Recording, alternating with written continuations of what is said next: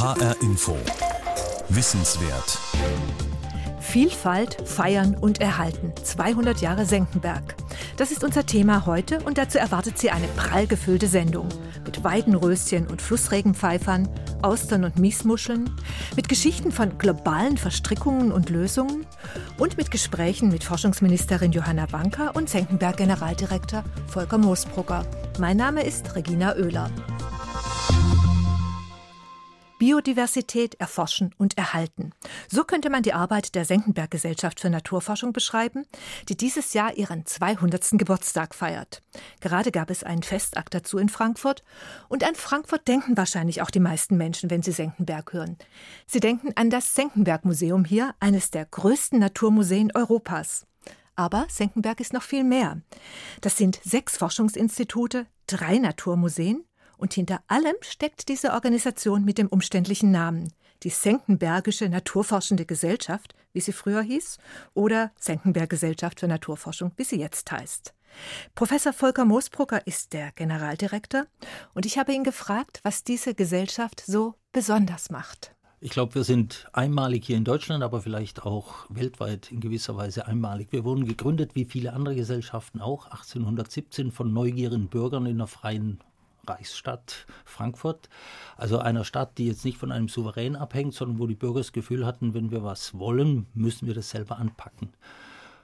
So haben wir angefangen. Inzwischen sind wir Mitglied der Leibniz-Gemeinschaft, sind die größte Einrichtung der Leibniz-Gemeinschaft, aber sind immer noch eine Bürgergesellschaft. Also, wenn man so will, wir sind so ein Hybrid zwischen einer privaten Gesellschaft und einer öffentlich geförderten Einrichtung und das macht uns schon sehr besonders. Wir genießen eben auf der einen Seite die Sicherheit einer öffentlichen Förderung, konnten uns wunderbar entwickeln über die letzten zehn Jahre. Auf der anderen Seite genießen wir aber auch die Freiheit einer Bürgergesellschaft und auch den Rückhalt einer Bürgergesellschaft auf ganz viele Art und Weisen. Wir haben rund 7000 Mitglieder, das dürfen gerne auch noch mehr werden, aber wir genießen auch die Unterstützung von Sponsoren und Mäzen, wie es sonst kaum eine Einrichtung hier in Deutschland genießt. Das heißt, auf der einen Seite gehören zu der Senckenberg Gesellschaft für Naturforschung viele Forschungsinstitute, mehrere große Naturmuseen, das wichtigste und größte natürlich hier in Frankfurt. Und auf der anderen Seite kann jeder Mitglied werden. Also wer immer jetzt zuhört und sagt, da habe ich Interesse dran, kann sich als Mitglied bewerben. Kann sich als Mitglied bewerben und es sind die Mitglieder, die mich als Generaldirektor der Senckenberg Gesellschaft für Naturforschung kontrollieren. Das heißt, ich lege den Mitgliedern Rechenschaft ab, wie wir mit dem Geld, das wir bekommen, privat und öffentlich, wie wir damit umgehen. Also die Mitglieder haben durchaus Macht, das ist für uns der Souverän. Und wer bestimmt, wer Direktor oder Direktorin wird? Generaldirektor, Generaldirektorin? Ja, wir haben einen Verwaltungsrat. Das ist ein Gremium, das gewählt wird von den Mitgliedern und dieser Verwaltungsrat beaufsichtigt uns im tagtäglichen Geschäft und der wählt auch letztlich den Generaldirektor oder das Direktorium. Also insofern sind wir auch durchaus ein bisschen strukturiert wie eine Aktiengesellschaft, wenn man will. Was wünschen Sie sich von den Mitgliedern? Also ich würde mir wünschen, dass die Mitglieder sich vielleicht noch stärker, als sie es bisher tun, in unser tägliches Geschäft einmischen. Was sind die nächsten wichtigen Themen, die wir entweder in Veranstaltungen oder in der Forschung aufgreifen sollten? Und gibt es auch die Möglichkeit mitzuforschen, praktisch mitzuarbeiten? In der Tat, und das gibt es seit 200 Jahren. Wir sind ja eben als Bürgerwissenschaftler gegründet worden. Heute nennt man das schick Citizen Science oder Citizen Scientists. Und in der Tat gibt es eine sehr große Möglichkeit. Wir haben verschiedene Projekte. Also zum Beispiel gibt es die Flora von Frankfurt, die auch im Internet zu finden ist, wo man sich beteiligen kann. Wir haben jetzt gerade ein Projekt beendet mit dem äh, BUND über die Wildkatze. Da waren 1300 ehrenamtliche Mitarbeiterinnen und Mitarbeiter beschäftigt. Also es gibt vielfältige Möglichkeiten, sich unmittelbar bei Senckenberg zu engagieren. Durchaus auch im Museum oder eben bei der Weiterbildung. Ja, und die Ziele, die sich Senckenberg setzt, die klingen schon ziemlich groß. Also da ist dann zu lesen, das System Erde verstehen und erhalten zu unserem Wohlergehen. Das ist ein ziemlich großes Ziel, das Senckenberg da anpacken will. Ja, in der Tat. Aber ich glaube eben auch, das ist jetzt notwendig in dieser Zeit. Man kann also jetzt nicht mehr nur sagen, ich, ich will die deutschen Buchenwälder retten oder ich, ich will das Wattenmeer, sondern ich muss eigentlich die Vernetztheit der Natur verstehen. Das, was wir an einer Stelle machen, hat Auswirkungen letztlich über den ganzen Globus hinweg. Damit ist aber auch klar, das kann Senckenberg nicht allein, sondern das machen wir mit einem Netzwerk. Und Senckenberg ist wirklich international dann auch aktiv. Also wir haben Kooperationen, Kooperationspartnern in über 150 Ländern. Damit sieht man schon nicht, es ist eben nicht nur das Senckenberg, sondern es ist wirklich das Senckenberg mit seinen Kooperationspartnern, die dieses Ziel verfolgen. Hm. Sie sind Paläontologe, Paläobiologe, Professor Volker Moosbrucker. Sie sind es also gewöhnt, in sehr, sehr langen Zeiträumen zu denken. Wenn wir jetzt mal in einem kurzen Zeitraum schauen, 200 Jahre gibt es die Senckenberg Gesellschaft für Naturforschung. Wird es die in 200 Jahren auch noch geben? Also davon gehe ich, gehe ich fest aus und dann wird sie nicht nur, so würde ich mir das wünschen, nicht nur in Deutschland präsent sein, sondern eigentlich wirklich eher ein, ein, globales Netzwerk als Einrichtung auch darstellen. In 200 Jahren sind wir sicher deutlich weiter in unserem Verständnis, wie die Erde mit dem Leben funktioniert und wie wir damit sinnvoll umgehen können. Und ich wünsche mir, dass Senckenberg da einen ganz entscheidenden Anteil an diesem weiteren Wissen hat. Vielen Dank, Professor Volker Moosbrucker. Besten Dank auch. Schön oder schädlich? Über manchen Wiesen in der Umgebung von Frankfurt liegt ein leichter rosa Schleier. Das sind die Blüten des kurzfrüchtigen Weidenröschens. Diese Pflanze ist ein Import aus Nordamerika und sie ist gerade dabei, sich rasant auszubreiten. Welche Folgen das für die Pflanzen und Tiere hat, die schon länger bei uns heimisch sind, das untersuchen Wissenschaftlerinnen und Wissenschaftler der Senckenberg Gesellschaft. Kim Horbach konnte sie dabei begleiten. Eine wilde Wiese im Süden von Frankfurt, direkt am Waldrand nahe der Autobahn. Hohe Gräser schwanken im Wind, dazwischen weiße, gelbe, violette Blüten, Bienen und Schmetterlinge. Dr. Indra Starke-Ottich streicht sich durch die langen Haare und blinzelt in die Sonne. Die Botanikerin der Senckenberg-Gesellschaft hat schon viele Arbeitstage hier verbracht. Ihr Interesse gilt einer Pflanze, so unscheinbar, dass man sie auf den ersten Blick fast übersieht. Das kurzfrüchtige Weidenröschen, eine filigrane Pflanze mit hüfthohen rötlichen Stängeln und millimeterkleinen zartrosa Blüten. Das kurzfrüchtige Weidenröschen ist eine invasive Pflanze, die ursprünglich aus Nordamerika stammt und hier eingeschleppt wurde. Die ist neu hier aufgetreten, 1994 zum ersten Mal in Deutschland und nach kurzer Zeit war die massenhaft vorhanden. Ich meine, es kommen jedes Jahr neue Pflanzen dazu, oft verschwinden die auch wieder. Aber eine Pflanze, die in ganz kurzer Zeit Massenbestände bilden kann, das ist wissenschaftlich schon sehr spannend, wie die das schafft. Hier auf einer ehemaligen Brachfläche groß wie zehn Fußballfelder legt das kurzfrüchtige Weidenröschen einen rosa Schleier über die wilde Grünfläche. Die Forscher der Senckenberg-Gesellschaft interessiert vor allem eins: Was macht die fremde Pflanze mit der heimischen Natur? Denn die Forscherinnen und Forscher beobachten und erfassen die biologische Vielfalt hier im Raum Frankfurt schon seit über 30 Jahren und damit auch die Veränderungen, die durch fremde Arten ausgelöst werden. Indra Starke-Ottich hat im Lauf des Forschungsprojekts herausgefunden, ein Erfolgsgarant der nordamerikanischen Pflanze gegenüber heimischen Arten, aber tausende flugfähige Samen. Die kann so Standorte erreichen, die ganz neu entstanden sind. Wenn eine Fläche brach liegt und da ist bisher noch nichts, dann ist das eine der ersten Pflanzen, die dort ankommen und die dort wachsen kann. Und sie kann Schneebedeckung, sie kann sogar Überstauung mit Wasser gut vertragen und hat dann die Plätze schon besetzt. Wenn im Frühjahr die anderen keimen wollen, ist sie einfach schon da. So hat die Pflanze unzählige brachliegende Industrieflächen und Bahndämme erobert. Okay, und dann schauen wir mal. Im Labor untersuchen Professor Georg Zitzka und seine Kollegen die Pflanze genetisch. Sie geben getrocknete Proben in einer Lösung in eine Zentrifuge und extrahieren die DNA des Weidenröschens. Anschließend wird mit Proben aus anderen Regionen verglichen. So konnten die Forscher nachweisen, die Pflanze stammt ursprünglich aus dem kalten Hochland Nordamerikas. Sie vermuten, dass die Pflanze wahrscheinlich über den Luftweg hierher gelangt ist. Georg Zitzka.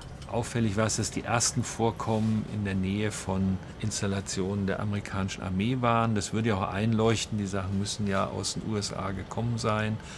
Vielleicht ist es da über Transporte äh, geschehen. Das kurzfrüchtige Weidenröschen ist zäh und widerstandsfähig. Aber ist es deshalb auch eine Gefahr für die biologische Vielfalt? Andere invasive Pflanzen können für die heimische Flora und Fauna gefährlich werden. Beispiel der japanische Staudenknöterich.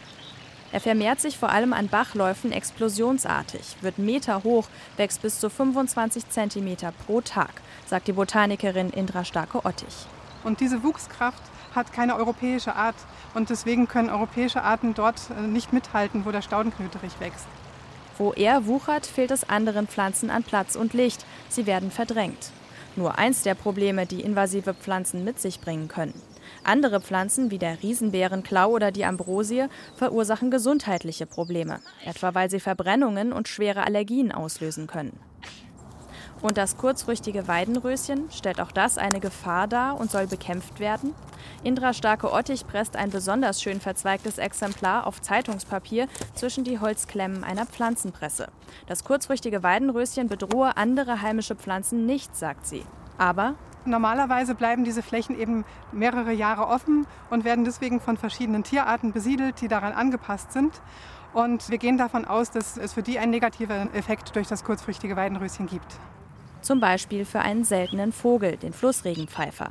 Indra Starke-Ottich sucht mit einem Fernglas den Himmel über einer kleinen Wasserfläche ab, an dem einige Vögel kreisen. Den kleinen braun-weiß gemusterten Flussregenpfeifer entdeckt sie nicht. Er steht unter strengem Artenschutz. Der Flussregenpfeifer ist eine Pionierart, die eigentlich an Kiesbänken lebt, wie sie in natürlichen Flüssen immer wieder entstehen. Aber das Problem ist eben, dass es diese Flächen praktisch nicht mehr gibt. Und wenn es deswegen eine Brachfläche gibt, wo er drauf leben kann, wo er sich wohlfühlt und eine Brut hochziehen kann, dann muss man die für ihn möglichst lange erhalten. Wo das kurzfrüchtige Weidenröschen offene Brachflächen überwuchert, verliert der Flussregenpfeifer wichtigen Lebensraum. Deshalb versucht das Frankfurter Umweltamt, hier am Gelände eine Fläche extra für den empfindlichen Vogel von den Pflanzen freizuhalten. Ob auch andere Tierarten vom kurzfrüchtigen Weidenröschen bedroht sind, ist noch unklar. Das, sagen die Forscher der Senckenberg-Gesellschaft, müsse dringend weiter erforscht werden. Um zu erfassen, wo im Stadtgebiet sich das kurzfrüchtige Weidenröschen überall breit macht, freuen sich die Senckenberg-Wissenschaftlerinnen und Wissenschaftler auch über die Beteiligung von interessierten Bürgern. Indra Starke-Ottich. Wir betreiben dazu eine Webseite www.flora-frankfurt.de auf der wir Frankfurter Pflanzenarten vorstellen, mit Verbreitungskarten auch. Und wenn man eine Pflanze gefunden hat, kann man so ein Fundmeldeformular ausfüllen und uns schicken und dann geht der Fund dort ein. Die Forscherin packt die Pflanzenpresse ins Auto und fährt zum Institut der Senckenberg-Gesellschaft. Dort liegen schon über 200 gepresste Exemplare des kurzfrüchtigen Weidenröschens im Archiv. Indra Starke-Ottich fügt ein weiteres hinzu. Es wird nicht der letzte Beleg gewesen sein, denn das kurzfrüchtige Weidenröschen wird sich weiter ausbreiten. Da sind sich die Forscher sicher. Ein Beitrag von Kim Horbach. Und wenn Sie den Senckenberg-Forscherinnen und Forschern bei der Arbeit gerne auch mal zu sehen möchten, dann empfehle ich Ihnen das Magazin Alles Wissen meiner Kolleginnen und Kollegen vom HR Fernsehen. In einer fünfwöchigen Serie gibt Alles Wissen Einblicke in die Senckenberg-Forschungsarbeit. Die erste Folge sehen Sie am kommenden Mittwoch ab 21 Uhr im HR Fernsehen. 200 Jahre Senckenberg ist unser Thema heute in HR Info Wissenswert. Das Senckenberg gehört mit seinen vielen Instituten und drei Museen zur Leibniz-Gemeinschaft. Das heißt, die Forschung dort wird im Wesentlichen mit öffentlichen Geldern finanziert. Beim Jubiläum feiert auch Bundesforschungsministerin Professor Johanna Wanka mit. Ich habe sie gefragt, was für sie das Besondere an diesem Senckenberg-Jubiläum ist. Ich glaube, Senckenberg ist ein Leuchtturm in unserer naturwissenschaftlichen Forschungslandschaft. Es ist ein Jubiläum eines ganz bedeutenden Forschungsmuseums. Und was ich so besonders daran finde, dass es nicht nur von einer Bürgergesellschaft, wie wir wissen, vor 200 Jahren gegründet wurde von engagierten Bürgern, sondern dass sich das durchgetragen hat über die Jahrhunderte. Aber eben auch, dass zahlreiche Laien als Bürgerwissenschaftlerin eingebunden werden, das ist schon einmalig. Und der zweite sehr wichtige Punkt, wenn wir die großen Zukunftsherausforderungen wie Klimawandel, Artensterben. Wenn wir dazu mit Lösungen beitragen wollen, müssen wir das ganzheitlich angehen. Und das ist auch das äh, Verständnis von Senckenberg und auch die Möglichkeiten, die in dieser großen Forschungsinstitution vorhanden sind. Und das sind zwei Punkte, die für mich besonders sind zum Feiern. Ganzheitlich angehen, was heißt das? Wie geht das? Es ist schon oft passiert, dass man an einer Stelle eine Lösung hat und damit aber an anderer Stelle große Probleme produzierte. Und deswegen diese Wechselwirkung von Anfang an äh, zu betrachten, zu beachten, das ist äh, ein Aspekt der Ganzheitlichkeit. Oder eben nicht nur zu schauen, was ist für Deutschland wichtig, sondern was haben die Dinge, die wir machen, für Auswirkungen auf kleine Inseln oder in Afrika oder woanders. Das meine ich mit ganzheitlich zum Beispiel. Und Sie, Frau Wanka, setzen sich ja auch immer wieder dafür ein, dass wir alle als Citizen Scientists auch einen Beitrag zur Forschung, zur Wissenschaft leisten können, leisten sollen. Wie ist es, wenn es um Biodiversitätsforschung geht? Welche, welche Aufgaben können da wir Bürgerinnen und Bürger als Nichtwissenschaftlerinnen, Nichtwissenschaftler übernehmen? Es ist richtig, Bürgerforschung äh, ist ja jetzt ein aktuelles Thema und durch die Digitalisierung hat man ganz andere Möglichkeiten als vor 10 oder 15 Jahren, äh, dass äh, die Bürger verbunden werden, dass sie beteiligt werden. Für mich ist ganz wichtig, dass man die Bürger ernst nimmt, dass sie also nicht nur informiert werden, wenn man ein Ergebnis hat, sondern dass man sie einbezieht und wenn es um das Thema biologische Vielfalt geht, dann ähm, wollen wir sie nicht nur als Datensammler, aber das, was Bürger in der Gesamtheit leisten können. Zum Beispiel jetzt diese Schmetterlingserfassung in Deutschland. Auch wenn wir in Senckenberg dreimal so viele Mitarbeiter hätten. Das geht nur über das Engagement ganz vieler Bürger. Und äh, gerade in einer Zeit, in der Wissenschaft so Vertrauen verloren hat, ist es wichtig, dass man eine Partizipation von Bürgern ermöglicht, also nicht nur ein Informieren, sondern ein Einbeziehen, sie ernst nehmen und auch ihre Detailkenntnisse, die oftmals äh, frappierend äh, stark sind und das auch wirklich nutzt. Und deswegen machen wir Programme bei uns im Haus und wir haben auf die Ausschreibung über 300 Bewerbungen und sehr gute und ernsthafte Projektanträge. Senckenberg das ist ein ganz großer Verbund inzwischen. Das sind viele Forschungsinstitute, ja. das sind drei Museen. Früher ja. sagte man Naturkundemuseen, heute sind das Forschungsmuseen. Forschungsmuseum, was, was, was ist das eigentlich für ein Hybrid? Also es ist aus meiner Sicht auch immer noch sind es Naturkundemuseen, aber Forschungsmuseum heißt, dass äh, die klassischen Aufgaben eines Museums sammeln, bewahren, ausstellen, erweitert werden durch den Aspekt Forschung. Und weil Sie Biodiversität ansprachen, wir haben aktuell Forschungsprojekte mit Indonesien oder woanders, wo es eine große äh, Biodiversität und Artenvielfalt gibt. Aber das, was wir in unseren Museen haben, und Senckenberg ist die fünftgrößte naturwissenschaftliche Sammlung der Welt. Das ist ein so unwahrscheinlicher Schatz, dass man vergleichen kann, dass man gucken kann, woran sind Tiere wann gestorben, wie hat sich die und die Population verändert. Und diese geniale Möglichkeit, die Exponate zu haben in den Museen, mit denen arbeiten zu können, verbunden mit den ganz modernen Möglichkeiten von Forschung. Das ist das große Plus. Und es sind eben nicht klassische Museen mit Sammeln, Bewahren, Ausstellen, sondern der Forschungsaspekt ist etwas sehr Wichtiges. Und deswegen ist das für mich ganz natürlich, dort Forschungsmuseum zu sagen. Und jetzt muss ich Sie natürlich noch fragen, was ist Ihr Wunsch für Senckenberg für die Zukunft? Äh, ich habe auch überlegt, ob man beim Geburtstag nur gratuliert äh, und etwas mitbringt. Haben wir ja getan. Also äh, mit den Geldern für die Neubauten rund um das Museum. Ich äh, könnte mir vorstellen oder würde mir wünschen, dass Senckenberg, was exzellent auch international aufgestellt ist, eine hohe Reputation hat, dass das vielleicht noch stärker genutzt werden kann, damit Senckenberg die Führerschaft in internationalen Gremien und Verbünden einnimmt. Ich glaube, da sind noch Potenziale, obwohl das schon auf einem exzellenten Stand ist. Das würde ich mir wünschen. Auch jetzt ganz äh, bisschen egoistisch äh, als Bundesforschungsministerin für die Ausstrahlung von deutscher Forschung in die Welt. Frau Wanka, ganz, ganz herzlichen Dank für dieses Gespräch. Gerne. Es sind globale Verstrickungen, mit denen es Senckenberg-Forscherinnen und Forscher zu tun haben. Und manchmal haben diese Verstrickungen auch sehr überraschende Porten.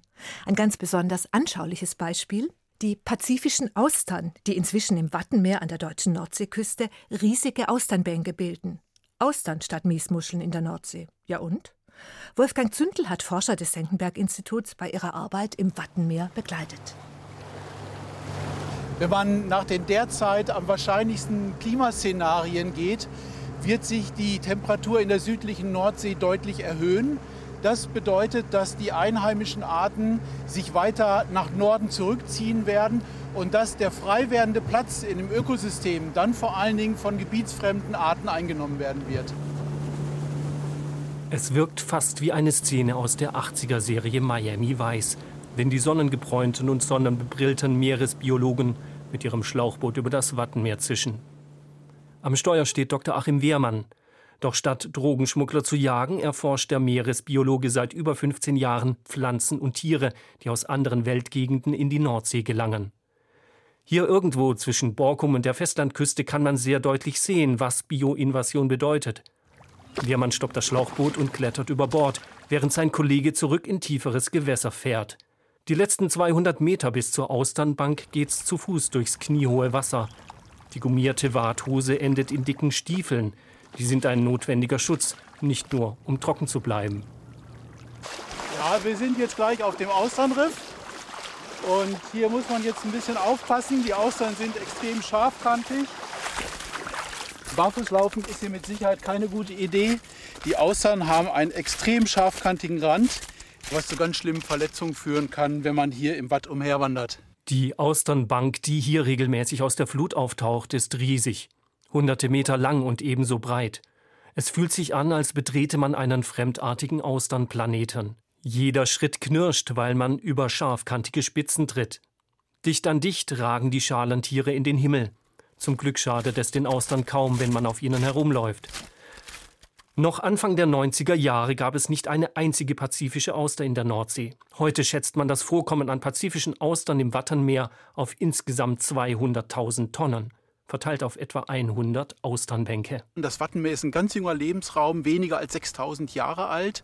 Und äh, mit der pazifischen Auster ist zum ersten Mal eine gebietsfremde Art reingekommen, die hier zu ganz massiven Systemveränderungen geführt hat. Da, wo wir früher Miesmuschelbänke hatten, haben wir heute Austernriffe. Und zwar im kompletten Wattenmeerbereich. Und das hat nichts mehr mit dem zu tun, wie es hier noch vor 20 Jahren aussah. Die pazifische Auster stammt aus Asien und besiedelt seit 1996 das Watternmeer. Über 500 Kilometer entfernt in Frankfurt am Main sitzt Achim Wehrmanns Kollege Dr. Hanno Sebens vor Bildschirmen und studiert Seekarten und Tabellen. Der Senckenberg-Forscher hat am Computer ein Modell erstellt, das die Verbreitungswege der invasiven Arten zeigt. Auf dem Bildschirm erscheint ein Globus. Unzählige farbige Linien sind rund um diesen Globus eingezeichnet, der nun vor Siebens auf dem Bildschirm rotiert. Jede Linie ist eine Schifffahrtsroute, denn über die Schifffahrtsrouten des globalen Seehandels wandern auch die Arten. Es gibt verschiedene Möglichkeiten, wie eben invasive Arten halt in die Nordsee gelangen. Eine Möglichkeit wäre über Aquakultur. Dazu werden dann gezielt Arten in der Nordsee dann auch äh, ausgebracht und angebaut, wie zum Beispiel die pazifische Auster. Und irgendwann können sie sich auch eben selbst halten und verbreiten sich dann eben unkontrolliert. Ein anderer Weg ist über die internationale Schifffahrt, also große Frachtschiffe. Es sind sehr viele in der Nordsee unterwegs und die bringen eben nicht nur Güter, sondern eben auch fremde Arten mit. Seepockern, Muscheln und kleine Krebse können sich direkt an den Schiffsrumpf anheften. Doch das größte Problem sind die Ballastwassertanks. Tausende Arten werden in ihnen unfreiwillig in fremde Gewässer verschleppt. Ballastwassertanks hat jedes Schiff auch Binnenschiffe, die durch die Flüsse fahren, tragen deshalb zur Verbreitung gebietsfremder Arten bei. Die Tanks werden mit Seewasser befüllt, wenn das Schiff nicht genügend Tiefgang hat. Wird in einem weit entfernten Hafen dann Ladung an Bord genommen, wird das Ballastwasser mit allen darin enthaltenen Algen, Fisch, Quallen oder Krebslarven in den fremden Hafen gepumpt. Die in Europa schlimmste bekannte Arteninvasion nahm jedoch einen anderen Weg. Die giftige Grünalge Caulerpa taxifolia breitet sich seit 1984 wie ein Krebsgeschwür im Mittelmeer aus. Sie überwuchert dort die Seegraswiesen, die als Kinderstube für das maritime Leben gelten. Die Alge stammt ursprünglich aus dem Stuttgarter Zoo Wilhelma, von wo sie ins Ozeanographische Institut nach Monaco geliefert wurde. Vermutlich mit dem Aquarienabwasser gelangte sie von dort ins Meer. Jeder Versuch, sie wieder loszuwerden, ist bislang gescheitert. Man schätzt so ungefähr ein Prozent von allen Arten. Die machen dann wirklich dann überhaupt erst Probleme. Die können dann andere Arten dann überwuchern, die können andere Arten verdrängen, die können die Lebensräume neu umformen, transformieren, wie eben die pazifische Auster zum Beispiel. Und die machen dann, können dann auch zu wirtschaftlichen Schäden dann führen. Die wirtschaftlichen Schäden können gewaltig sein, etwa wenn die Fischbestände einbrechen. Die Invasion der pazifischen Auster ist noch vergleichsweise glimpflich verlaufen, aber sie führte dazu, dass die Miesmuschelfischer ihre Saatmuscheln für die Zucht nicht mehr wie früher von den wilden Miesmuschelbänken gewinnen können. Doch die Austern bereiten den Weg für andere, neue Arten. Im Watternmeer lockert Achim Wehrmann gerade ein paar Austern und fischt geschickt eine kleine Krabbe darunter hervor, die mit ihrem quadratischen Panzer ganz anders aussieht als die hier sonst heimische Strandkrabbe. Die ist runder und größer. Wir können feststellen, dass seitdem die eingeschleppte Krabbenart da ist, die Strandkrabbe im Austernriff sehr stark zurückgeht, in, zwar in dem Maße, wie die eingeschleppte Art zunimmt. Die asiatische Felsenkrabbe, die hier für Aufregung sorgt, stammt aus dem Westpazifik um China, Korea und Japan. Seit 2006 breitet sie sich auf den Austernriffen im Wattenmeer aus. Zum Glück wird die hier heimische Strandkrabbe fast nur auf den Austernriffen verdrängt. Die Strandkrabbe selbst, als eigentlich typische Nordseebewohnerin, ist mittlerweile ebenfalls weltweit verbreitet und als Eindringling gefürchtet, etwa an den Küsten der USA. Keine Probleme macht hingegen ein weiterer Neubürger im Wattenmeer. Eine Alge, die Achim Wehrmann kurze Zeit später präsentiert. Der japanische Bärentang. Zumindest im Wattenmeer verdrängt der japanische Bärentang, der ebenfalls aus Asien stammt, keine heimischen Arten. Ihn findet man hier seit 2011. Es scheint kein Zufall zu sein, dass all diese Arten aus Asien stammen. Nein, das ist kein Zufall. Der Wegbereiter war definitiv die Auster, die hier das Austernriff geschaffen hat und hat es ermöglicht, dass sich sowohl Alge als auch Krabbe ansiedeln, die normalerweise in so einem Lebensraum sich nicht ansiedeln würden. Das Beispiel zeigt, wie sich durch die Artenwanderung Ökosysteme weltweit immer mehr angleichen. Denn auch die Nordseearten besiedeln die asiatische Küste. Im Wattenmeer kommt es bislang nicht, wie befürchtet, zu einer kompletten Verdrängung. Auch die Miesmuscheln findet man hier noch. Achim Wehrmann. Zwischen den Austern sitzen jetzt einzelne Miesmuscheln. Zu Beginn der Einwanderung dieser gebietsfremden Art der pazifischen Auster dachte man erst, sie würde die Miesmuschel verdrängen.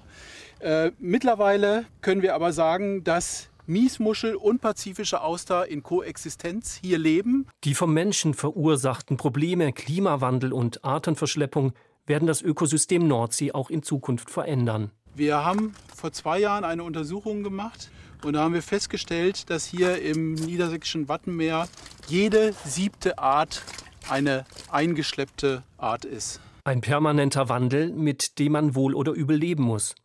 Allerdings kann der Artenaustausch auch groteske Formen annehmen, wie Hanno Siebens vom Senckenberg Biodiversität und Klimaforschungszentrum in Frankfurt erzählt. Die pazifische Auster ist in ähm, China eine Delikatesse und wird dort sehr gerne in Restaurants auch angeboten, was dazu führte, dass sie sehr intensiv genutzt wurde und sehr intensiv äh, gesammelt wurde und äh, am Rand der Ausrottung dann eigentlich ist. Und die pazifische Auster wird mittlerweile eben aus der Nordsee wieder zurück nach China importiert. Das ist eine recht skurrile Form der Globalisierung.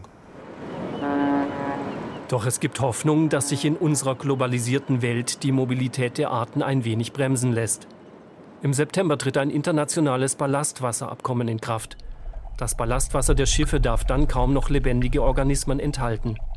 Aufwendige Umrüstungen mit Filtern und der Einsatz umweltverträglicher Chemie sollen das ermöglichen.